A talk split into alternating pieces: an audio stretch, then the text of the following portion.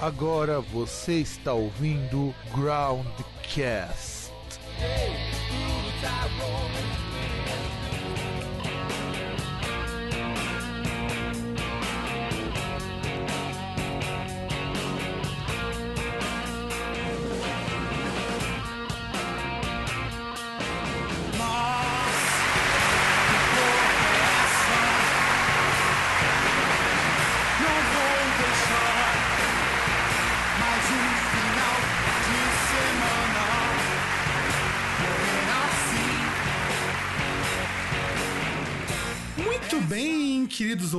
ouvintes, estamos começando a terceira edição, acho que terceira ou quarta, não sei, do Groundcast Entrevista de 2019. Estamos a todo vapor e trazemos agora um artista solo, depois de já trabalharmos com bandas. E, e vejam só, eu acho isso muito, muito maravilhoso, essa boa fase, essa boa fase da volta do Groundcast Entrevista, que nós nunca tivemos tanta gente assim em seguida de entrevistas e dessa vez alguém que, que traz um pouquinho do, do rock em português, que eu tava sentindo falta disso, pra falar a verdade. Tava sentindo falta de falar com alguém que incorpora um pouco esse espírito. Então vocês vão ouvir um pouco daquele que solitariamente está trazendo de volta um pouquinho disso. Porque eu acho que é solitário, você anda tocando na Paulista de vez em quando, né? Sim, sim, foi uma experiência fodida, mano. Um puta medo da porra. Pois é, pois é. E aí então estamos com o Phelps Rocker. Se apresenta aí, cara. Salve, salve. Aqui é o Phelps Rocker, um idol iniciante do rock and roll nacional, tentando levar o português corretamente para os quatro cantos do Brasil. É, e eu acho legal porque, primeiro, já faz um bom tempo que eu ouvi o- as músicas do, do seu primeiro trabalho, né? E eu acho interessante porque. Há uma, assim, vários artistas novos surgindo com essa ideia de, ah, vamos fazer o rock em português, vamos resgatar um pouco da raiz do, do rock and roll nacional. E como que surgiu essa vontade de você fazer isso? Então, eu comecei na, na escola cantando em, em inglês. Só que o meu inglês não é tão bom. Aí quando eu, decidi, falei, porra, mano, preciso fazer algo que eu compreenda, que eu posso e que eu passe alguma compreensão. Então eu falei, não, vou fazer no português mesmo, que no qual eu não me arrisco tanto e não acabo é, parecendo tão clichê, tá ligado? Ah, não, claro. Ah, eu fico imaginando, cê, é, cantando aquele inglês devia ser muito legal. Você cantava o que em inglês? Então, eu, na minha época da, da escola, já era muito normal ter banda emo, tá ligado? E todo mundo queria fazer uma banda, uma banda cover emo, de, de, tanto nacional como, como internacional. Aí que no qual eu não me encaixava direito, eu falei, ah, mano, bora no português mesmo pra ver o que vai dar. Não, não, eu Mas, fico olhando, eu fico olhando pra foto do disco. Não, do- agora tem que interromper, fazer aquele momento Faustão. Eu olho pra foto do, do disco, eu olho pra tua foto, fico imaginando você com aquele cabelão, aquela franja lambidona.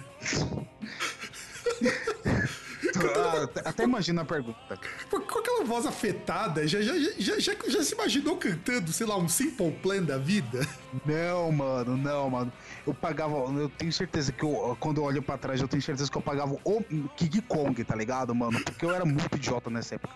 Muito idiota. A minha geração foi muito idiota, mano. A gente só pagava mico, velho. Só pagava mico. Puta que eu parei. Mas quem que não pagou mico até hoje, cara? Me diz isso, porra. Não, minha geração com certeza que foi a, a- Eu acho que todo mundo quer esquecer essa, essa fase da, da vida. Porque, mano, fala sério, velho. É uma pagação de mico da porra, mano. Você eu vi- mesmo quero esquecer. Você se vestia igual aqueles emos ou você tinha um pouco de, de vergonha na Não, cara? mano, tá ligado? Porque quando né, ah, nessa época emo que o Brasil teve, há uns 15 anos atrás, tava, tava rolando uma banda nova, que era Evanescence.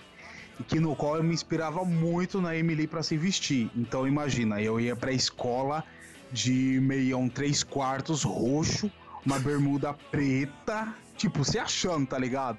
Mas aí tudo, eu acho que eu era um palhaço da escola, gente. Não, não era possível. Era muito estranho, muito estranho. Eu, era, eu só pagava mico, mano. Só pagava mico. Não, mas e- e isso eu sou todo a favor, cara, porque o- hoje as pessoas acham isso super pra frentex, cara, e eu lembro. Sim, sim. Mas naquela época o pessoal achava, puta, isso é coisa de viado. Nossa, literalmente, eu acho que eu era esculhambado por trás. Porque hoje, como tu falou, hoje em dia, mano, todo mundo tá se acostumou com novidade. Antigamente não. Ainda mais na época da escola, tipo, pra, né? Ter, ter algum receio de ser alguma novidade. Eu acho que isso, eu acho que pega muito na cabeça de todo mundo. Eu acho que ainda pega ou pegava, sei lá. E como que operou essa mudança toda? Porque, caramba, o cara com visual quase gótico, assim, quase andrógeno, mudar pra um, uma coisa mais sóbria. Como que rolou essa, essa quase mano, transformação do, do Gugu, cara? mano, porque, mano, eu acredito que a música realmente transforma as pessoas. E, e eu tava passando por, por essa transição até na minha vida como, como pessoa. Então, deixei me levar, tá ligado? Aí eu fui começando a escutar mais músicas naciona nacionais, o Jovem Guarda e o blues de lá, de lá de fora. Então eu falei, mano, é isso, é isso daqui, caralho. Então já ganhei minha primeira jaquetona velha dos anos 60 original tá ligado? Mano, eu sou rocker, caralho. Eu me identifiquei pra, pra caralho. Pra caralho de verdade. Eu não me vejo sem, sem um coro, não me vejo sem, sem escutar um LP, tá ligado? Eu curto muito, muito, muito, muito. Nasci na época errada. E como que você começou então a tocar? Em que época que você começou a, can a cantar, a tocar, uh, a compor música autoral? Como que foi assim a sua formação musical? Então, ainda foi na época da escola, que todo mundo queria fazer banda de, de Fresno, CPM 22. Eu já queria, já já tava entrando no metal nessa época, mas aí veio Evanescence, Nightwish, que foi que o emo trouxe um pouco disso pra, pra nós dessa geração. Aí eu, eu tava passando, sabe aquela transição de bate punheta, não bate, aí tá ligado? Né? Um amor não, não correspondido. Aí eu falei, não, mano, eu preciso escrever sobre, sobre isso, tá ligado? Eu fico imaginando, eu... você vai escrever sobre bater uma punheta, seria muito bom, cara. Nossa, foi uma, uma desgraça, pra falar a verdade. Uma desgraça, mano. Uma desgraça. Aí, mano, aí eu peguei e falei, não, eu tenho que falar, tenho que falar algo sobre, tá ligado? Sobre essa transição, essa mudança, esses, esses hormônios. Aí eu peguei, uh, escrevi a poema, poesia, falei, Aí eu, né, nessa época tinha aqueles livrinhos de ensinando cifras, aí eu peguei, comprei o violão mesmo, de, daquele sem conto ainda no mercadinho do seu Luiz. Falei, mano, eu tenho que aprender isso daqui. Fui tentando é, transformar em música aquilo que eu tava sentindo. Aí falei, vamos ver que, no que isso vai dar, né? E deu agora no, no Phelps Rocker, né? Exato, exato. E uma por... transição fodida até. E por que você se interessou tanto por esse rock dos anos 50 e 60, que é justamente o que a gente pode dizer assim, a fase mais é, vamos dizer assim, do rock nacional na qual se experimentava muito com o que veio de fora, porque sim, quando, a gente, quando, a gente, pensa, por exemplo, no rock a partir dos anos 70, 80, era uma coisa muito mais consolidada e muito mais própria. Antes disso era, uhum. ah, vinha tudo de fora, vamos ver no que vai dar. É, exato. Mano, eu, eu, eu não, agora eu não vou me recordar como que eu descobri eu até. Eu acho que veio pela. Ainda da época da Amy Winehouse, tá ligado? Que ainda eu veio com ela a, a Duff e veio esse, esse estilo retrô. Aí eu fui me aprofundando mais no assunto, comprando LP e, tipo, é de, de alguma forma é um rock mais fácil. É um rock mais. mais sentimental, eu posso dizer assim que no qual pode se falar ou não, né, de, de amor. Mas isso vai depender muito do ponto de vista de cada um e que no qual eu acabei me identificando, né? E curto muito, aliás. Eu ouço até hoje. Que aliás, o blues também. Sim, sim. E eu acho legal alguém de rock já dizer, pô, eu curto Amy Winehouse, eu curto Duff, sabe? Porque é, rola tanto preconceito com qualquer coisa que não seja guitarra, distorção, sim, vocal pela sim, saco. Sim, sim, nossa.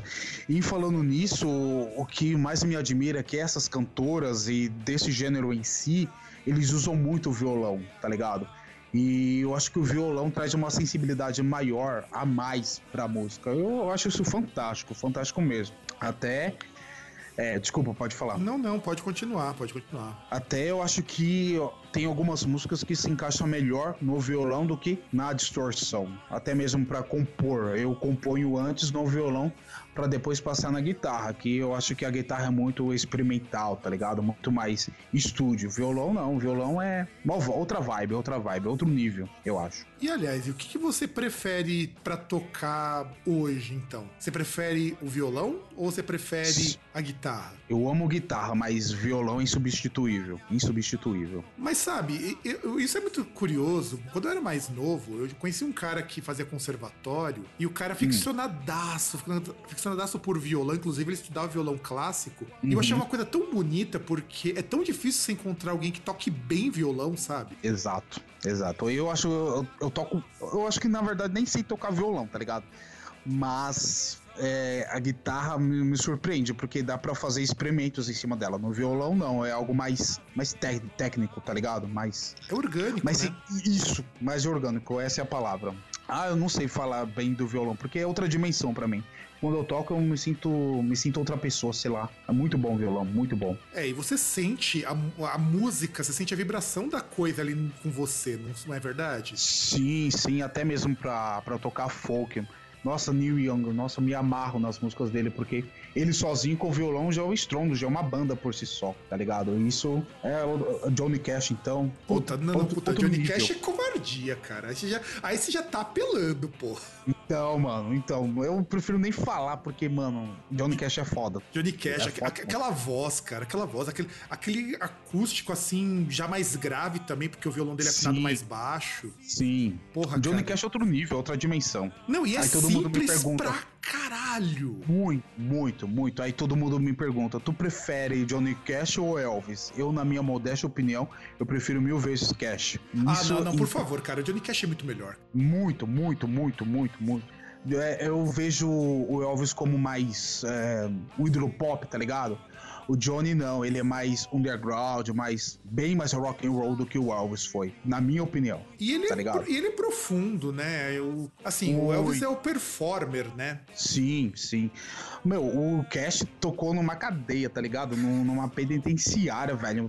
Quer, coisa, quer coisa mais rock and roll do que isso? Impossível, mano. Impossível. Não, inclusive não, ele foi preso porque ele foi preso traficando remédio. Exato. Meu, ele é muito rock and roll, velho. Muito rock and roll. Ele, mano, eu tiro meu chapéu. Não, e ele conseguiu. ele eu tiro meu chapéu. E ele conseguiu fazer uma das coisas mais sensacionais, que foi pegar uma música do Nine Nails que usa sintetizador, usa bateria uhum. eletrônica, usa guitarra com uma puta uhum. distorção e uma puta de uma música melancólica. A música original Hurt já é uma música muito deprê originalmente. E virou um hino na, na música dele, na virou, voz dele. cara, ninguém eu... lembra virou. de Nine Nails quando escuta Hurt.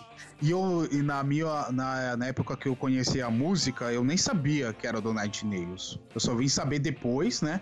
Uh, devido às pesquisas, mas eu durante anos eu escutei como Johnny sendo o autor da, da canção, mas eu prefiro a do Johnny, que é para mim é um hino, um hino, mano, um não, hino. E combina. Eu, inclusive eu lembro na época, é uma coisa muito engraçada, porque na época o Tritis Reznor tinha falado que era que ele não tinha curtido muito, mas o filho da puta tocou essa música com ele ao vivo. Mano, e tem outra música também do Johnny que que ele fez outra versão que eu achei foda, que é Heart and a Go, do Neil Young, tá ligado? Boa, é do, é do mesmo disco que tem a Hurt, inclusive. Sim, sim. Nossa, muito bom, cara, muito bom. É, é repetir toda hora, é repetir toda hora, toda hora mesmo. Não, e eu acho ele uma lição tanto em termos de letras, em termos de melodia. E assim, eu acho que é muito pro para quem quer escrever rock, uhum, aquela sim. coisa assim de você não precisa ser um punhetador de guitarra, seu filho da puta. Exatamente. Até mesmo no, na, no filme dele, ele, o personagem do o jo, Joaquim Fênix, é, quando fez ele, ele falava que o Johnny mesmo não era um exíbio tocador de violão. Ele sabia algumas notas e botou para fuder. Tanto é que é lembrado até hoje. Não, com certeza, com certeza. E eu queria perguntar uma coisa, já que em 2017 você lançou o primeiro disco full lá, o Tudo Que Havia de Bom em Mim Se Foi. Inclusive, eu amo os títulos das músicas, que eu acho os títulos muito bons, muito, muito bem. Não, é sério, cara. Eu acho os títulos muito legais, porque alguns são muito engraçados, com uma coisa muito irônica, umas coisas muito legais, e com uma produção muito boa. Como Na que foi produção, produzido? eu não tenho tenho. Nossa, mano, foi, foi foda. E o álbum começou a ser produzido em 2012, só foi acabar em 2016, para ter uma ideia. Mano, músico só se fode, cara, só se fode. É falta de grana fudida, você tá ligado, né? Sim, sim, com certeza. Falta de grana, Não, falta a... de apoio, só toma no sim, cu, né? Sim, sim. E uh, o álbum eu dedico todo ao Rei Menezes, que foi praticamente o mentor do álbum. praticamente, eu sempre falo que o álbum é mais dele do que meu, porque, mano, o cara se fudeu, ele ralou, mano. Ele aguentou esses anos todos é, fazendo a produção, meu, o álbum é dele, isso é indiscutível. E, e a ele só tem que agradecer, de verdade. Mas como que foi então essa produção? Como que se desenrolou nesses quatro anos? Porque ele é muito redondinho esse disco, assim. Só que, é, assim, eu acho foda, porque, inclusive, quando é, vai ouvir, ouve com aquela coisa, é aquela coisa anos 60, mas uhum. você mete uma distorção zona que não é anos 60 e casa direitinho. Como que foi sim, chegar sim. nisso? Meu, tudo obra do, do rei, porque eu, na verdade, só queria gravar umas duas músicas experimentais e ele falou: vamos colocar uma distorção nisso daí. No, no começo eu bati o pé pra caralho, porque eu queria algo mais certinho, bem, sabe, bem nerdzinho mesmo. Aí ele falou: não, vamos meter essa porra, uma distorção nessa porra aí, vamos fazer rock and roll. Aí foi, foi que foi, foi que foi. Sem. E foi, e foi, e a gente foi gravando, gravando, gravando, até falei, não, chega, né? 11 músicas tá bom já, né? Vamos lançar o álbum então. Porque a minha intenção era lançar single. Aí falei, não, Aí ele falou, vamos, vamos que vamos. Eu falei, beleza, também passando todo esse tempo gravando, vamos fazer um álbum de direito, né? Mas eu. Ele que meteu a, a cara para fazer, eu não tava muito bem na época também não, então eu falei, mano, fudeu, vamos fazer logo. Aí foi isso. É, porque eu acho que o que impressiona muito nesse disco, e o que na verdade eu acho um ponto muito positivo que nesse álbum não ter, que é o que normalmente me incomoda em bandas mais retrô, é que não soa é, emulação das bandas daquela época. Porque você sente uhum. que tem aquele som dos anos 60, até dos anos 70 tem alguma coisinha ali. Sim, sim. Uhum. Então, professor, eu, eu acho que isso é porque da, das minhas influências que, que eu tive, tantos pessoais como, como musical falando mesmo. Então, eu ouço de tudo. Então, hoje em dia, e na época que eu estava gravando o CD, eu já também já estava começando a ouvir de tudo. Eu acho que eu absorvi bastante coisa para para criar o álbum. E ele também, ele é do metal, então acho que para ele foi até mais fácil até. Que não soa tão tão certinho, né? Não, não fica tão, a gente queria fazer algo bem rock and roll, então acho que conseguimos fazer. É, e acho que foi isso. que não soasse, assim, como se fosse, sei lá, uma coisa que me incomoda numa banda como Greta Van Fleet, vai, que hoje é um grande sucesso, o cara toca uhum. bem pra caralho, inclusive. É uhum. porque muito cara do, de banda dos anos 60, 70, sem trazer nada de muito novo. E os caras são muito bons, já, indiscutivelmente os caras são muito bons. E tem outras bandas que vão nesse rolê aí que não me agradam justamente por conta disso. E esse disco disco não. Esse disco, ele, dadas as devidas proporções, ele consegue ter uma cara que é muito boa, uma cara muito legal. E como que foi chegar nas letras? Porque é, a gente pega umas músicas aqui, eu, eu, acho que uma das mais legais é justamente a primeira. Eu gosto muito da primeira por causa que é uma puxada assim muito, muito direta. Mas como que foi a composição dessas letras? Inclusive do clipe lá do Eu Fui Comprar Cigarro, que foi, acho que é o primeiro clipe que saiu para divulgar foi, foi. A, a mesmo esse disco. Então, como que foi a composição dessas letras e como que foi gravar esse clipe? Na, nas letras, eu. Na, no processo da gravação do CD, eu tava passando por, por uma fase assim. Pense numa pessoa fudida. O mais fudido era eu. Então eu, sem querer, acabei passando isso, isso pras letras. Todas, todas afinal. E eu acho que o, o rei conseguiu captar isso muito bem de, de mim. E ele falou: bora fazer, bora, fa, bora passar essa, essa fase desgraçada aí. Eu acho que eu consegui passar isso de alguma forma na letra. E na primeira música eu acho que ela se torna um pouco diferente, porque ela fala: esse é o álbum, isso é rock and roll, tá ligado? Então, tipo, isso é o convite para escutar. E tipo, e tudo, todas as, le, todas as letras do, do CD é o que eu realmente vivi. Não tô contando uma mentira, não tô inventando um conto de fada. E justamente é o que acontece no, no clipe, né? Na letra, tanto no clipe. É tudo que eu vivi, nós encaixamos para que se tornasse algo mais orgânico, mais real, tá ligado? Então eu acho que conseguimos fazer um trabalho ok. É, não, e eu acho legal, assim, essas coisas, é, inclusive com um termo que um conhecido meu detesta, essas coisas viscerais. Mas visceral hum, mesmo porque vem de dentro, porque a gente precisa exorcizar de vez em quando o, esses demônios, essas coisas que nos Sim, incomodam. com certeza. Sim. E eu acho que eu pretendi fazer isso no. E sem querer eu acabei fazendo isso no álbum mesmo, porque era uma fase complicada, até na divulgação do álbum e tudo mais, mas sem querer eu acho que eu acabei passando isso mesmo, esse lado mais visceral mas de alguma forma eu penso que eu sendo um artista, eu tenho que passar alguma verdade. Eu não tenho que passar só mentira, só mentira. Eu acho que o álbum, não, eu tenho certeza, o álbum é 100% verdade, 100% real. É eu ali. É, na verdade, por isso que ele tem, ele soa tão a gente, assim, eu não gosto muito desses termos que eu acho eles muito idiotas quando dizem que tem essa coisa de autenticidade, mas eu acho que eles sim, sim. tão, porque assim, dizer que algo não é autêntico, eu acho muito boçal quando algum crítico musical Ligado, tô ligado. Eu acho que é muito bom. Como assim o, o álbum não é autêntico? Mas você sente que aquilo ali tem um, um pouco de quem criou, sabe? Sim. Então, porque no, quando tava gravando, eu tava pensando, mano, eu preciso de uma luz, eu preciso de algo que me faça sair disso. Então, eu penso que quando as pessoas as, a, escutam as músicas, eu quero que as pessoas sintam que eu também posso sair da merda, tá ligado? Eu também posso sair da escuridão. Então é isso, essa mensagem que eu quero passar. Não é nada que, nossa, como a vida é bonita. Não, a vida é um caralho. Então todo mundo tem que sentar no caralho e gozar, tá ligado? Ah, e claro que você tem essa opção ou encher a cara de corote. É, que também é bem melhor também. que aliás, eu com certeza você deve ter feito isso antes, durante e depois da gravação, né? Ah, sempre, toda vez, toda a minha vida. toda a minha vida, toda a minha vida.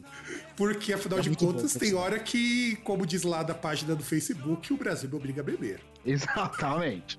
Não, Por... Nós não vamos entrar em detalhes, né?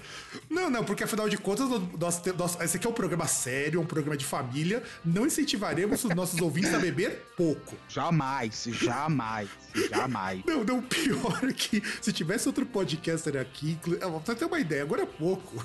O cara tá mandando aqui é. um outro podcaster, o César, falando assim, que comprou umas as bebidas no mercado agora há pouco na promoção. Nossa, que inveja, mano. Não, que eu também, inveja. cara. Eu também tô com uma puta de uma inveja, cara. E a gente. Tem, e, e, a gente secou. E ainda vai nesse frio, pô. Nossa, mano. Ó, preciso de algo para beber agora. Exato, exato. Mas aí eu fico imaginando o seguinte: é, é complicado, eu acho que nessa coisa da gente ter alguma coisa para dizer, acho que artista tem que ter alguma coisa para dizer, senão não vale a pena fazer arte, nem que seja dizer o que sente ou protestar contra alguma coisa. Sim. Eu acho que eu não vou entrar no mérito do tipo de mensagem. O que, que você quer passar, você como artista? Não tô falando só do disco, mas uhum. o que, que você acha que você como artista gostaria que as pessoas vissem na tua arte? Hum, uma boa pergunta. Quando comecei a trabalhar com o Romeu, ele me fez a mesma pergunta, só que em outras palavras. A, a, minha vida tem sido de superações, então eu gostaria de passar eu, não sobre o álbum, mas eu, que a vida é uma grande superação e a gente tem que se renovar cada dia. É, é isso que eu penso, tá ligado? Mesmo com tantas dificuldades, inúmeras dificuldades, não, a gente tem que pelo menos ter, manter a nossa cabeça lá em cima, tá ligado? E bora pra frente. Não, e é bom o pessoal que ouve nosso programa ouvir esse tipo de coisa, porque a gente tá num momento que tá tão difícil a gente continuar, tanta gente desestimulada, não é verdade? Uhum, uhum. É, uh, nós uh, estamos vivendo numa escuridão e alguns enxergam, outros não, né? Uh, o, que no, que nos faz pensar é, mano, temos que ficarmos fortes. É isso que todo mundo tem que colocar na cabeça. É, é exato, foda. não adianta assim. É, é, muito fácil, acho que é, inclusive, quando a gente pensa naquela coisa de estar, é tudo excesso, é tudo muito hiperbólico. Uhum. E ter uma, ter uma mensagem positiva de vez em quando também é legal, sabe? Sim, sim, mesmo na segunda-feira. É sempre bom ter uma ter uma mensagem de autoestima, até mesmo na segunda-feira. Tanto que recentemente eu entrevistei uma outra banda, uma banda de hard rock, o pessoal do Sun Road, e o vocalista, o baterista de lá falou a mesma coisa, falou que a ideia dele é trazer para as pessoas uma mensagem de apoio, não só de superação, mas que você pode ter um bom dia porque ele tava meio cansado das bandas de rock hoje serem muito superficiais, aquela mesma coisa de ah, vou protestar contra tudo, vamos falar mal de tudo e não chegar a lugar nenhum. Mano, eu acho isso já tão, tão clichê, de alguma forma, protestar por tudo e por todos. Eu acho que acho que tá na hora de começarmos a nos unir, né? Pra, pra, pra crescer, tanto como, como pessoa, como, como sociedade. E só ficar olhando para os lados que todo, todo lado agora vai ter uma pedrada. Eu acho que a intenção é crescer como sociedade, não só ficar apontando os, erros, os erros de um e de outro, é crescer como sociedade mesmo. É, então, e eu concordo, eu concordo com isso. Por isso que eu acho muito legal ter mensagens positivas. E não é aquela mensagem positiva, como você mesmo disse, ah, que o mundo é belo, que você vai se dar bem, não. É mostrar que o mundo é realmente ruim, mas que dá para passar. Você precisa passar dá, por isso. Dá, com certeza. E se a vida fosse tão boa, né? Todo mundo estaria feliz aí com um sorrisão estampado no meio da cara, não. A vida é uma, uma grande superação a cada dia. Isso é fundamental para para o nosso próprio crescimento como pessoa, acredito eu. Sim, sim. E, e, o tipo de mensagem positiva que você passa, eu acho que é uma das mais fundamentais, que não é a mensagem positiva do tipo, olha como você, como você pode ser bom, sei o que. Não. Você vai passar por problemas, mas esses problemas não vão ser maiores do que você. Não, jamais. Jamais. Mas uma coisa, Felix. Não, pode falar, desculpa. Não, não, é que eu, eu sei que você ia continuar, mas é que eu, de vez em quando, no momento Faustão, inclusive já estou quase no peso do antigo Faustão. Caralho. Pois é, cara, são 140 quilos de pura banha, então. Não gosto de ver a minha barriga por causa disso, mas vamos, não entraremos em detalhes. Ah, mas então, é, você então, depois que você gravou o disco, você continuou como artista solo, né? Sim. Você não pensa futuramente em tentar estabilizar uma banda? Não, porque é, desde os meus primórdios na música eu sempre tentei ter uma banda. Só que sempre for, sempre acabei sendo frustrado uh, em relação a isso, porque nunca davam certo na época os meninos só queriam saber de meninas, de drogas e até hoje, até mesmo eu pagando pro para tocar comigo não não é aquela mesma coisa, tá ligado? Eu, eu curto algo real, não é só por dinheiro. Então, para mim, hoje em dia ter uma banda não é tão essencial. O artista sou eu, eu posso levar mesmo com, com cavaquinho, no caso, posso levar a música para onde que for. E tanto é pensando nisso que eu vou tomar outros rumos futuros em relação a, a, as mensagens que eu quero passar, a música que eu quero que as pessoas escutem. Então isso para mim é, é banda para mim é ter, eu acho foda, mas para mim não é não é essencial, tá ligado? E quais rumos seriam esses? Porque agora eu fiquei curioso. Acho, acho interessante essa proposição de alguém de repente, vai, não vamos ter banda e eu vou precisar me preparar para isso. Então, devido a essas minhas frustrações, é, até mesmo o papo que, que estávamos tendo, em relação ao violão. Eu tô indo mais pro folk rock, até nas últimas apresentações que eu tive é, foi em, em, relação ao violão. Então eu acho que para mim, eu sendo artista, eu Phelps Rocker falando, acho que para mim é mais fácil tanto por dinheiro, tanto por locomoção referente às apresentações, não ter uma banda, que é essa minha grande frustração. Então, para mim, o violão, esse folk rock, para mim é mais fácil. Até mesmo nas últimas músicas que eu, que eu estava compondo, não imagino uma banda as tocando. Eu imagino talvez três violões, até mesmo dois, no caso, um violoncelo, mas ainda é algo, tá sendo algo bem abstrato. Então, prefiro gerenciar essas ideias para que eu consiga seguir uma tração, uma direção, no caso. Mas não vai fugir muito disso. Hum, mas, mas ir para um folk rock eu já acho que é uma ideia legal, porque embora folk rock também tenha voltado à moda com o pessoal do indie, eu acho uhum. que um folk rock menos com cara de indie rock é, é necessário Sim. também. Sim, então eu quero esse, eu quero mostrar essa agressividade do, do rock and roll ainda. Eu quero passar essa, essa dor desgramada que nunca sai de mim. Eu quero, tá ligado? Eu quero passar esse, esse lado visceral ainda, tá ligado? Então, é esse lado mais rústico do sentimento, mais rústico do, do violão, mais rústico do rock. Eu, é isso que eu quero que as pessoas escutem, sabe? Esse rock and roll ainda. Não precisa só ter a guitarra, mas um rock and roll de verdade, que seja mais fácil no caso também. E como que tem sido essas apresentações na Paulista? Porque é, dos últimos tempos a gente tem visto assim muitos artistas que têm recorrido à Paulista, que eu acho que é um espaço muito legal, ainda mais porque graças ao fato de que ela, aos domingos, ela é pro público, e que eu acho uma atitude uhum. super correta, porque permite Sim. que mais gente consiga ter acesso à cultura. Como que tem sido essas apresentações? Como tem sido a resposta do público a isso? Bom, referente à, à divulgação, que eu acho que é um termo bem, bem foda. Por quê? Para as bandas iniciantes que ainda não chegaram de alguma forma um grande público, é uma, mano, é uma puta porta aberta tocar lá. E referente a isso, eu acho que as bandas têm que se mostrar, tem que, tem que ir lá. É, é foda, mas tem que ir lá mesmo, correr atrás. Mano, porque é uma puta porta aberta, tá ligado? Porque dá no meio do show, da apresentação, dá pra vender CD, dá pra trocar uma ideia. E, de alguma forma, é, sendo aberto a todos os públicos, acho que pode mais ser abrangente para mais pessoas. Não fica só em um, em só com amigos, só tendo essas restrições, tá ligado? Eu acho que, mano, para divulgação lá é a chave, é, é o top do top, tá ligado? Então, toda banda eu acho que tem que passar por isso mesmo, assim como eu passei. E foi fundamental para minha carreira. Eu, eu acredito que a minha carreira é pós e durante, antes e, do, e depois da Paulista. Porque, mano, é uma. É foda lá, é foda. Né? Vale muito a pena. Vale cada suor, vale mesmo. E aconteceu alguma coisa, algum episódio nessas, nesses shows da Paulista que, você, que tenha te marcado, alguma coisa interessante que você poderia nos contar?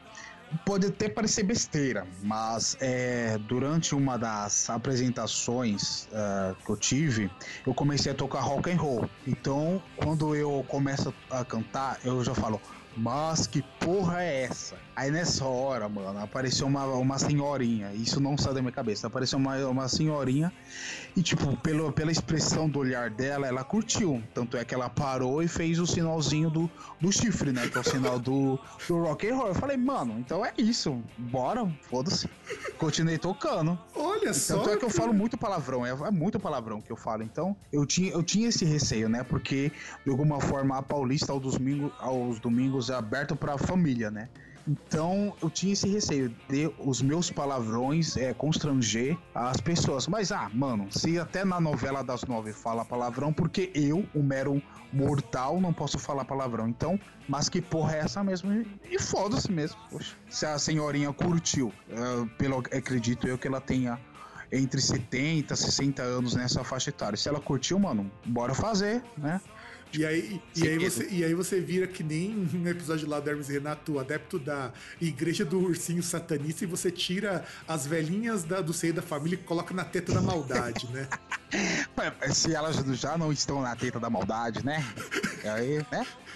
Por aí, cara, bem por aí. Mas eu, ficaria, cara, eu ficaria muito satisfeito se eu visse algo assim com uma banda minha, cara, porque se você consegue pegar alguém que é de um público muito improvável, isso mostra que o que você tá fazendo é um trabalho legal. Sim, sim.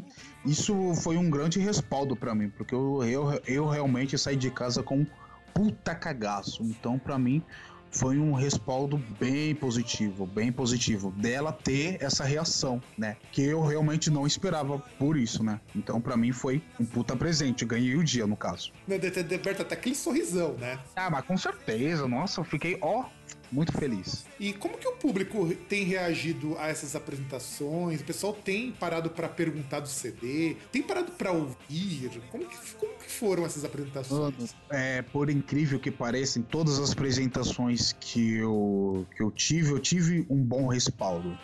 É, no começo, quando eu lancei o CD, eu tinha, eu tinha medo, né? É, que de alguma forma o álbum fala sobre sexo, drogas e rock and roll. Então eu tinha medo de, do respaldo da, das pessoas que, que quando escutam as músicas ter é, esse. Como eu posso dizer? Essa. Vai que aparece um cidadão de bem, né? É, é exatamente isso que eu quero chegar. Né? Porque hoje em dia estamos muito limitados a, a vários termos. Então eu tinha realmente medo disso. E muito pelo contrário, as pessoas até parabenizam pelo, pela produção do álbum, pela, pelas letras também sendo muito profundas. Então eu realmente me surpreendi em relação a essa positividade que eu tive do álbum. Até mesmo por não ser algo tão, tão não tão distinto de, de hoje em dia, né? Sendo rock sessentista, né? Como eu posso intitulá-lo. Então, para mim foi bem gratificante mesmo. Foi, gastei meu dinheiro bem, bem mesmo em ter feito o álbum. É, porque eu imagino, para o tanto de tempo que levou, eu pelo menos fico muito feliz de saber que as pessoas estão gostando, ou gostaram pelo menos disso, o quanto eu achei muito legal. Da primeira vez que Sim. eu ouvi esse disco, lá quando ele foi lançado, inclusive, uhum. eu escutei pelo, pelo, pelas plataformas de streaming, porque uhum. é, por mais que eu ame CD físico e eu tenho CD físico pra caramba aqui, eu não tenho, às vezes, tempo de colocar aqui pra escutar, então. Então, então pensando nisso, recentemente, no, no, último dia 11, eu lancei o CD físico do, do álbum. Porque eu curto o CD, eu curto o LP. Então era um grande meu, é um grande sonho meu ter um CD físico do álbum. E, mano, foi, foi foda, mano, porque as pessoas gostaram da, da arte. E, meu, eu só tive respaldo positivo em relação ao álbum em um todo, mano. Ah, quer, peraí, então quer dizer que o CD físico saiu agora há pouco? Sim. Eu pensei que já tivesse disco físico e que o digital Não, tinha saído quase junto. Só, só o digital. Só tínhamos só o digital, né? Porque de alguma forma é mais, é mais fácil de divulgar. E como tu falou, nem todas as pessoas hoje em dia param para escutar para escutar o físico. É, eu queria muito ter tempo para conseguir colocar o CD, parar para escutar como eu fazia quando eu, também. quando, quando eu era mais eu novo, porque eu acho muito legal o material físico, eu compro material físico quando eu posso, uhum. mas não dá. Streaming e arquivo digital ainda quebra um galhão, principalmente quando precisa fazer resenha quando eu, inclusive, eu imagino. Inclusive, estou devendo resenha do teu disco e faz um bom tempo, de verdade. Tô, tô esperando, né? Estou devendo, eu preciso sentar e escrever isso, mas tu precisa sentar e escrever resenha de pelo menos uns 20 discos. E não sei como eu vou fazer isso, mas vou fazer. Eu tenho que fazer isso de qualquer maneira. e aliás, falando, que vamos em streaming, revele uma coisa pro nosso público que nós conversamos aqui no, no na, na pré-entrevista, que eu acho que é uma curiosidade que vale muito a pena, a sua capacidade incomum de lidar com a tecnologia tecnologia? Mano, eu sou, eu sou cabaço pra tecnologia em geral. Geral. Para comprar um computador, eu tenho que ficar pesquisando, tipo, um ano. Celular também, tenho dó de trocar, porque se apega, né? Mano, eu sou cabaço para tudo. Tecnologia, para mim, eu, tipo, nasci na época errada. Eu sou daquelas pessoas, sou, nasci na época errada mesmo tecnologia para mim, desculpa, não convém, tá ligado? Não dá, não dá, não dá. Não consigo me ver é, com tecnologia para cima e para baixo. Eu ainda eu acho que eu sou, sou muito preto e branco, sou muito. Não sei, tecnologia para mim não entra, não dá. Não, eu acho engraçado, aí, que a gente vê as coisas como elas são engraçadas. O seu lançamento do seu disco inicialmente foi é, digital, Sim. alguém que tá completamente fora desse meio tecnológico. E é muito engraçado isso. Vai, vai dizer que não, você não sente que você. Eu acho que por isso que você precisou lançar o disco físico para não sentir tanto essa contradição, né? exatamente, exatamente. Porque, mano, eu, eu prefiro o LP, eu prefiro é, disco assim, sabe, de pegável, apalpável. Não essa tecnologia em todo, bonitinho tal, esses milênios, porque eu não entendo nada disso, tá ligado? Então, para mim, tem que ser algo real, estrutural, não se essa farsa, esse, essa irrealidade que o mundo tá vivendo hoje. Em um todo, não só como a música digital, Diabo a 4, Caralho a 4, mano, pra mim tem que ser apalpável, tem que ser real, tem que sentir, tá ligado? É, e, e essa... sim, sim, sim. E eu acho complicado porque quanto menos você tem essa parte do físico, menos valor você dá também, né? Exatamente, até mesmo carta puxando, saindo um pouquinho do assunto. Mano, eu acho massa quando alguém te escreve alguma coisa no papel, é, tu, é, tu ganha o tempo passando, mandando um recado para alguém, escrevendo mesmo, não só, ah, vou pegar uma imagem do Google, vou jogar para uma pessoa, parabenizando, tal, tal. Não, mano. Eu ainda curto escrever, curto mandar carta e tudo mais.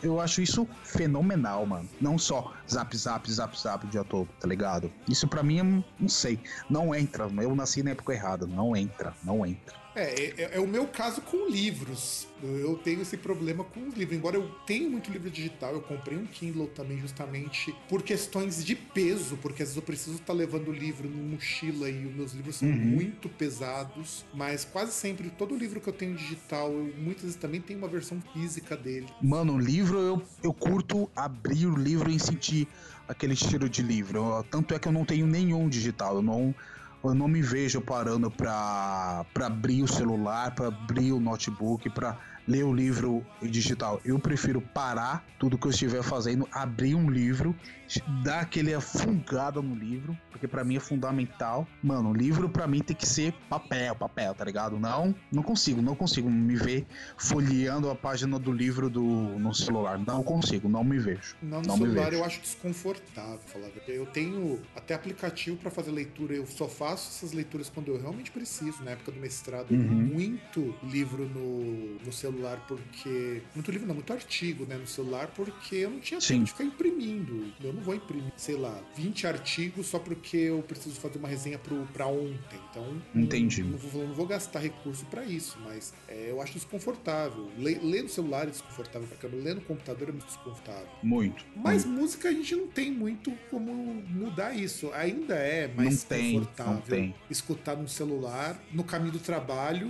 ou. Sim, em tudo, em tudo. O Por CD, isso infelizmente, que... ele não é tão portátil mais. Não é, não é. Isso que me mata. Eu, eu gostaria de que ainda tivesse aquela maquininha de eu colocar CD, que agora eu não vou me lembrar o nome, que dá pra eu colocar o Walkman e tudo mais. Mano, para mim seria fundamental isso, mas nada na vida é perfeito, então eu tenho, ter que me contentar com, com o streaming da vida mesmo. Que, né? que apesar de tudo ainda é muito bom por outras coisas, porque eu sempre penso assim, streaming é um outro rolê que a gente tem que pensar com muito carinho, porque ele não, eu não acho nunca que streaming substitui um CD, assim como o CD nunca substitui o vinil. Sim, sim. As pessoas pensam muito nessa coisa, ah, uma mídia substitui a outra. Não é assim que funciona.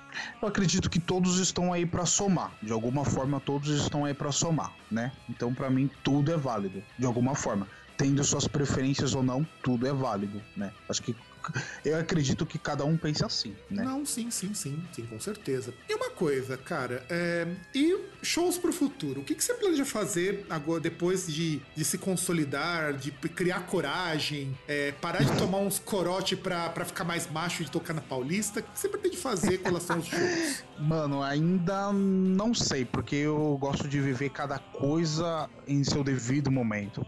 Não, eu não, eu não me descabelo para falar, ah, preciso fazer fazer isso, preciso fazer aquilo. Não, eu vou deixando acontecer. Eu já tenho algumas coisas em vista em relação a, em relação a apresentações, mas nada que eu fale, nossa, preciso, preciso, preciso. A apresentação é muito bom, é muito bom para o ego em si.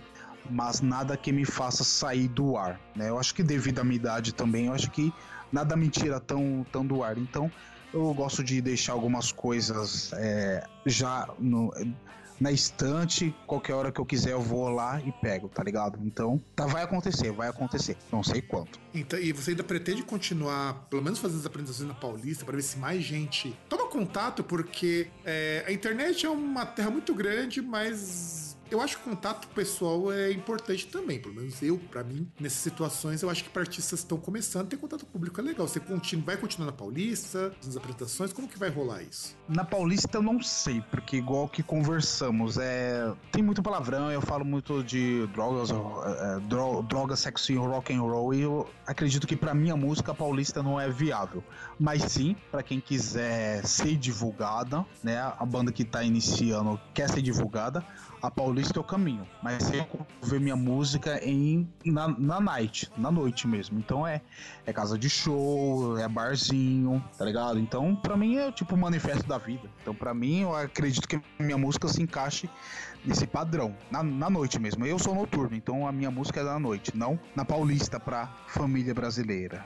É, não é pro cidadão de bem, né? Não é, não é, não é. Graças a Deus que eu dei a sorte de ter encontrado aquela senhora que onde que ela esteja, um salve pra ela, porque, mano, ganhei meu domingo, ganhei meu domingo ao, ao encontrá-la. Um, be um beijo na teta dela. Ah, com, com, certeza, com certeza. E uma coisa, cara, é, além de música, você precisa ter alguma outra ocupação para pagar os boletos? Mas com certeza, com certeza. Isso eu, acredito que se todo mundo não tiver um emprego que não gosta, né, não vai ter como bancar o emprego que gostam ou o hobby. É, eu acho que uh, com todo mundo é assim. E, e no caso você faz o que para poder pagar os boletos? Sou jornalista. Caramba, meu. Olha, eu realmente fico muito, detalhes, eu, eu, eu, fico muito triste, cara, porque hoje tá tão. O pessoal tá tão desvalorizando essa profissão de jornalista. Tá mesmo, está. Eu, eu me sinto até desapontado em relação à profissão, tanto é que eu fui fazer outra, outra faculdade. Tentei pelo menos, né? Mas devido à pressão dessas, dessas dois pontos que eu, que eu tenho na minha vida, a música e o jornalismo, é, não dá para conciliar a terceira. Então eu vou falar, foda-se. Então, né, vamos ver onde vai dar. É, e eu gosto muito dessa parte de jornalismo, cara, porque é importante informar as pessoas, é importante Sim. trazer notícias. E tem técnico, o pessoal acha que jornalista é só escrever, gente. Não é. Né? Exatamente. Informar, é, passar algo de bom. Eu gosto de quando exerço, eu gosto de passar algo verdadeiro, algo, algo bom, sabe? Não só notícias pesadas, é, ou seja, um argumento bom para a pessoa, talvez não, não ganhar o dia, mas pelo menos que ela consiga ter um ponto positivo na vida, para mim já é válido, né? Não, e outra coisa, né, cara? Já, eu fico imaginando que trabalhão é hoje você ter que. tá num tempo em que as pessoas preferem acreditar, sei lá, num youtuber que o hum. cara fica o, o, dia inteiro jogando é, Call of Duty do que num jornalista que o cara vai lá, pesquisa, confere fonte, ouve os dois lados, aí depois tá, faz o texto, tenta fazer aquilo com, com tudo que aprendeu lá na faculdade. Não, eu acredito tá no youtuber porque o cara fala cinco minutos de bobagem enquanto tá ali jogando algum jogo random, mas ele vem com uma teoria porque o cara que tá falando ali, ele tá mentindo. Eu estou falando a verdade. Então eu acho Isso me entristece muito, isso me entristece muito. Porque as pessoas preferem acreditar na, nessas inverdades, que como eu costumo dizer, não é, é fingimento, é, é para ganhar para ganhar seguidor. Então, mano, confie na fonte, confie no jornalista que tá passando, alguns nem tanto, mas vai atrás das fontes, sabe? Não não se deixe levar por essas ideologias, que por detrás disso tudo é ideologia, ideologia e partido, ponto. É, e também tem a questão de discurso, né? O que eu falo pro, pro pessoal quando eu vou falar sobre redação publicitária é tomar um pouco de cuidado quando você vai escrever para você não usar essa escrita para passar umas coisas muito erradas, né? Mas pessoas, Sim. às vezes elas usam é, para passar preconceitos, para passar sim. discursos sim que são muito muito ruins, se é que você sim. me entende. Sim, perfeitamente. Até eu, eu penso que as pessoas eh, elas pensam de uma forma completamente diferente da outra. Eu acho que é de, nesses textos, né? acredito que tu saiba do que eu estou falando. Nesses textos, as pessoas, eu acho que obrigam as outras pessoas a acreditar nela, obrigam as pessoas a acreditar nessa opinião distorcida, que ninguém tem opinião uh, semelhante a outra. Pode ter aquele aquela compatibilidade, mas não acredito que sejam é, sempre a mesma, sabe? Tem, tem a vírgula, sempre tem reticências, é nisso que eu acredito. Então, quando eu costumo escrever alguma coisa, eu paro e penso, isso vai servir útil para alguém? Eu tô passando a minha verdade para outra pessoa, sabe? Então eu acredito muito que as pessoas são diferentes, mas não são tão iguais. Pena que eu não posso dizer muita coisa, né? senão vamos entrar em outras ideologias, outros partidos. Então, para mim, é isso. É, não, e a gente aqui no Groundcast, a gente tem uma sempre a, a ideia de que a gente sempre evita, inclusive tanto com, nas entrevistas, nos nossos textos, uhum. até mesmo na no, nossa própria página, a gente sempre é muito contra um tipo de, de, discurso que é aquele que procura diminuir o próximo. A gente não, Sim. não, é a favor disso. A gente já chegou a mandar muito muito artista pastar justamente por causa disso. Tem gente uhum. de, de, de especializada que não gosta da gente por causa disso, porque a gente não, não discrimina pessoas por gênero, não discrimina as pessoas por escolha disso e daquilo. A gente só não curte discursos muito inflamados que acham que Sim. pessoas têm que ser excluídas porque de repente gostam de namorar outros rapazes ou porque se vestem de maneiras meio escandalosas, sabe? Sim, a sim. Gente, a gente é uhum. é meio contra contra as pessoas que elas julgam por isso. E a gente sempre bate muito de frente, mas sempre com aquela ideia de que a gente não acha que o nosso leitor tem que fazer o que a gente diz que tem que fazer, até porque nós não temos essa autoridade e a gente não, é, a gente não acha que o leitor é. Mas bacana, bacana, massa, mano. Massa gente, de verdade. A gente, a gente, tem que pensar sempre o seguinte: você tem que ser inteligente o suficiente para entender o que tá acontecendo. Uhum. Mano, eu, eu, eu quero já deixar meus parabéns, né? Porque não é toda pessoa que pensa referente a e eu penso da mesma forma, não é impondo uma, uma verdade, não é tendo discurso de ódio, não é desmerecendo outra pessoa. Mano, se a outra pessoa é ou deixa de ser, o problema é dela. Ela tá se fazendo feliz? Ótimo. Você tem que correr atrás da sua felicidade. Eu acho que hoje, hoje em dia, ninguém tá, tá correndo atrás da sua própria felicidade. Todo mundo tá pensando, por que o outro pode e eu não, tá ligado? Eu acho que todo mundo tá querendo cheirar o rabo do outro e tá deixando de viver sua própria vida. É nisso que eu, que eu penso, Porra, sabe? Eu concordo, cara. De verdade, isso é algo que faz muita falta as pessoas perceberem e eu acho isso muito bacana porque, no fundo, no fundo, é o que eu, particularmente, sinto muita falta que percebam, uhum. porque, uhum. de fato, é, é, isso. E a gente tem tanto problema hoje para fazer, para poder sobreviver, por que uhum, a gente uhum, precisa sim. criar mais um, né? Exatamente. Mano, a gente eu falo por sendo brasileiro. Eu olho para frente, vejo o problema. Eu olho para esquerda, para esquerda, vejo o problema. Olho para direita, vejo o problema. Olho para trás, só vejo o problema. Mano, eu acho que nós, sendo uma sociedade, eu acho que deveríamos parar, refletir e pensar. Estamos fazendo bem tendo esses discursos? Mano, vamos para frente, velho. Tipo, vamos resolver esses problemas. Pode ser grande, sim, mas são resolvíveis. Todos os problemas são resolvíveis. É só questão de ter um pouco de maturidade, né? E, e resolver. Só resolver tá, ó, tá de bom tamanho. Vão aparecer outros? Vão. Mas resolvendo os que já tem, já tá de bom tamanho. Eu acredito nisso.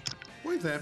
E aí, uma coisa que eu sempre pergunto para os artistas, fazendo agora o nosso ponto de virada, é, uhum. tem uma coisinha assim que eu até esqueci na outra entrevista de perguntar, porque a outra entrevista já tá ficando até mais longa, que era o seguinte: o César, que é outro podcaster que grava comigo os Perangulares, ele deu uma sugestão, uhum. e eu acato essa sugestão em todos os programas, de perguntar aos artistas o seguinte. Ixi. Sabe que todo mundo, nessa sua experiência musical, na sua jornada, em torno de criar o seu gosto por artistas do mais alto gabarito, da mais uhum. alta finesse, passa, passa e curte sempre aquelas coisas que, ok, são legais, talvez, são de bom gosto? Com certeza não. Você sabe que são ruins. Você sabe que, são, que, que, você sente aquela vergonha quando você escuta, mas você gosta mesmo assim que os jovens, sabe? Os, sempre os jovens gostam de usar termos em inglês chamados de guilt pleasures. Ah, tá ligado. Quais são os seus guilt pleasures na música? Porra, mano. Agora tu me pegou. Se eu falar que é Fresno, tu acredita, mano? Não, aí, isso sim é uma virada do caralho, porque vai totalmente mano, contra o que a gente começou o programa. Mano, exatamente, velho, exatamente. A gente sai da merda, mas o cheiro continua, mano. Eu, mano, se tem uma banda que eu vou, que eu acho que eu vou conseguir carregar para sempre, vai ser Fresno, de verdade. Mas você sabe o que é pior, cara? Uma vez, lá na escola onde eu dou aula, é, o pessoal hum. do Fresno foi tocar lá, né? Por causa que o pessoal ganhou um concurso e tudo mais. E, cara, pior que os caras tocam bem, meu. Eu fico Exatamente. pasmo com isso. Exatamente.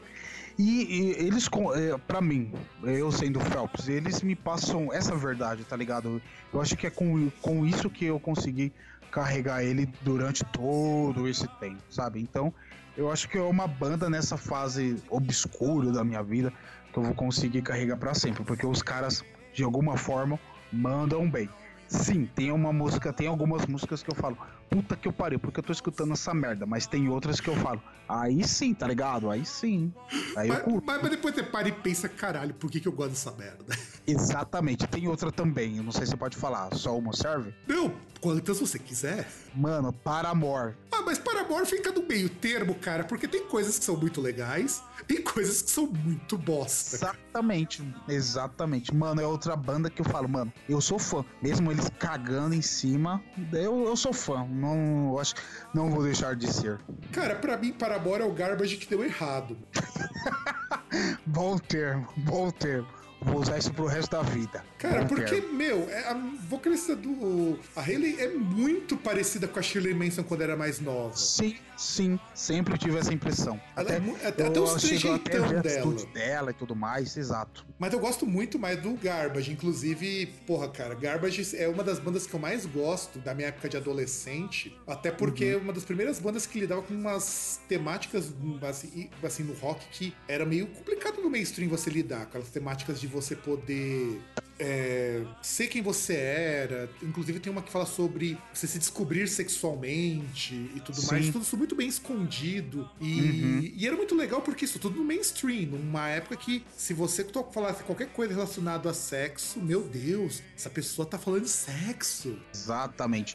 Eu acho que eu não cheguei a pegar essa época e tal. Mas eu lendo sobre, eu consigo imaginar o essas, essas paredes que essa galera teve e tudo mais. E eu acredito que essas paredes uh, se refletiam um pouco na, na geração de hoje em dia. Uhum. Tudo bem, a geração de hoje em dia tá, é, como posso dizer, se liberta. Mas eu acho que ainda tem algum, esses resquícios, tá ligado? Da, de algumas gerações anteriores e tudo mais. Pois é, cara, pois é. Mas de verdade, é, do Fresno eu juro que eu não esperava. Eu fiquei assim, eu tô, eu tô perplexo. Pois é, mano, nem eu, cara. Nem eu. Porque é totalmente contrário ao que a gente disse no começo do programa. E, e assim, é, a gente começou falando muito mal de emo, a gente começou falando muito mal daquele, e de repente volta pra ele e falei, caralho. Pois é, eu até eu mesmo me surpreendo, cara. De verdade, mas é, eu tô falando sério, é, a Fresno, eu acho que eu vou conseguir levar até mais, estender até mais anos, porque o último trampo deles. Tá muito bom, cara, de verdade. Pior que um cara que eu conheço, inclusive que eu já entrevistei aqui no Groundcast, ele é amigo hum. dos caras do Fresno e o cara fala a mesma coisa. ele, Tô falando, mano. Ele recebeu o disco uma semana antes de sair. Você vê como que o cara é amigo Sério? dos caras. E ele Caralho. falou que tava foda. Eu não peguei para escutar. Eu vou, eu vou, inclusive, eu vou até pegar para escutar, porque, assim como uma outra banda, que eu nunca fui muito fã, mas que um amigo meu me fez escutar o último disco e que o disco tava muito legal, era o Charlie Brown Jr., cara. Ah, nunca curti, consegui curtir, mano. Não, eu sempre nunca. achei muito ruim aquilo ali. Mas eu aí. acho muito blazer. Eu mas peguei, é de gosto, né? Eu peguei o primeiro, o último disco que um amigo meu pediu pra escutar faz uns anos, que tem até uhum. uma música com participação do João Gordo. Falei, caralho. Sei.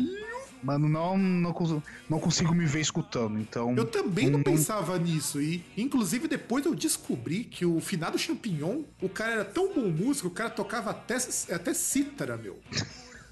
Mas já ouvi isso também, eu já ouvi isso também. Então, o negócio era. Assim, é muito bizarro quando a gente começa a entrar nesse reino nos Guilty Pleasures, porque uhum. você começa a descobrir umas coisas muito estranhas. É claro que, se a gente fala, por exemplo, se alguém escuta qualquer coisa tipo Manowar, já é Guilty Pleasure automático.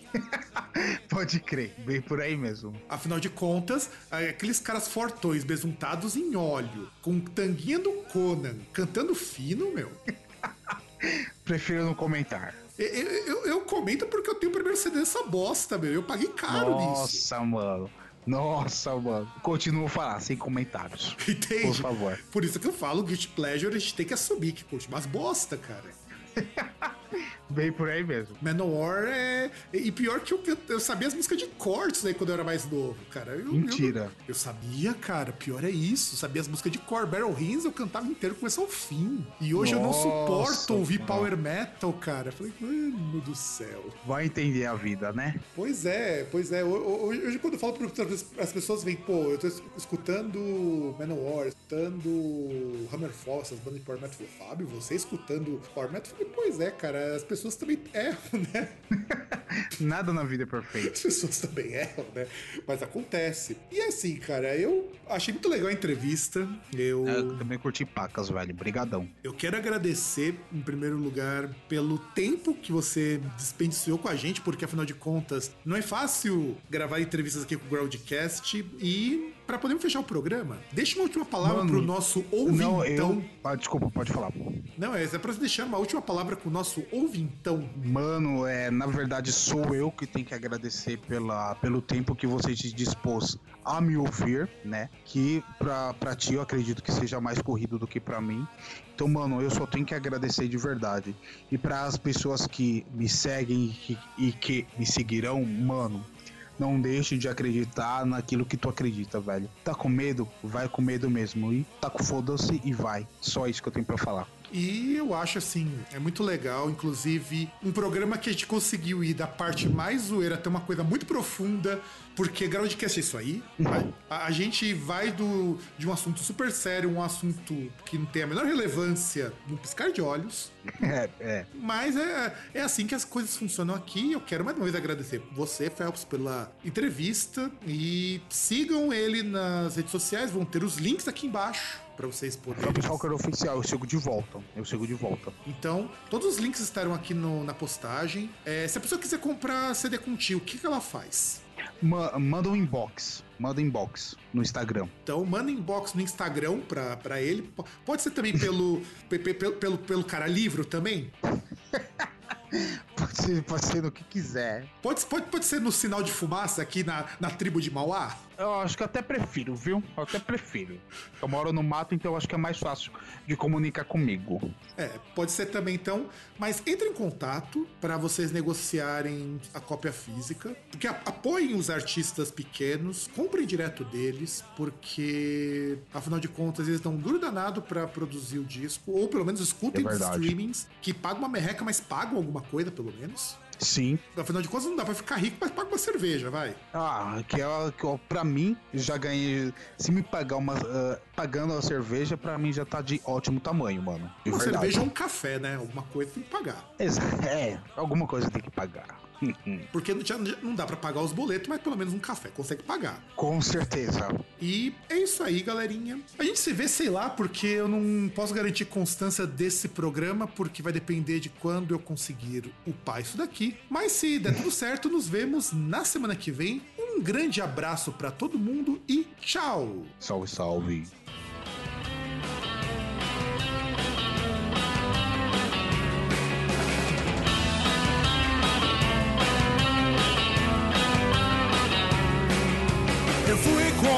Cigarro e não volto mais. Eu fui comprar cigarro e não volto mais. Eu não volto mais. Eu não volto mais. Eu nunca achei que o nosso amor fosse pra sempre. Mas em nosso caso ele foi como chuva de verão. O trem da minha vida não passará em sua estação. E da minha dor você verá o quanto é igual a mim. O que eu deixo para trás é um mundo de incertezas. Pra mim, a vida é agora ou nunca mais. Eu fui comprar cigarro e não volto mais. Eu fui comprar cigarro e não volto mais. Eu não volto mais. Eu não volto mais. Eu nunca achei que o nosso amor fosse pra sempre. Mas em nosso caso, ele foi como chuva de verão o trem da minha vida não passará em sua estação. Da minha dor você verá o quanto é igual a mim. O que eu deixo para trás é um mundo de incertezas. pra mim. A vida é agora ou nunca mais.